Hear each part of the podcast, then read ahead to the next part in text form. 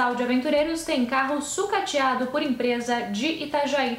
O casal de aventureiros Adilson Sales e Idioneia Riva, de Florianópolis, levou um calote de uma empresa de Itajaí.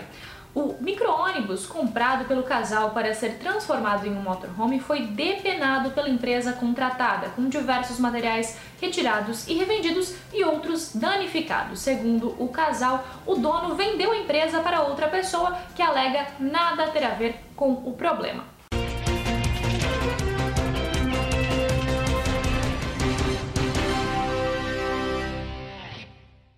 Nova lei facilita pagamento de outorgas por construtoras. A Prefeitura de Balneário Camboriú sancionou uma nova lei complementar que amplia o prazo para que as construtoras realizem o pagamento da outorga onerosa de potencial construtivo adicional.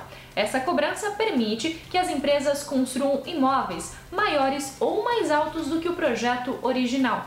O setor da construção civil comemorou a mudança que promete impulsionar novos negócios. Lojas do Balneário Shopping anunciam descontos de até 70%. O Balneário Shopping iniciou nesta semana a liquidação Mega Sale Days da coleção Outono-Inverno com descontos de até 70%.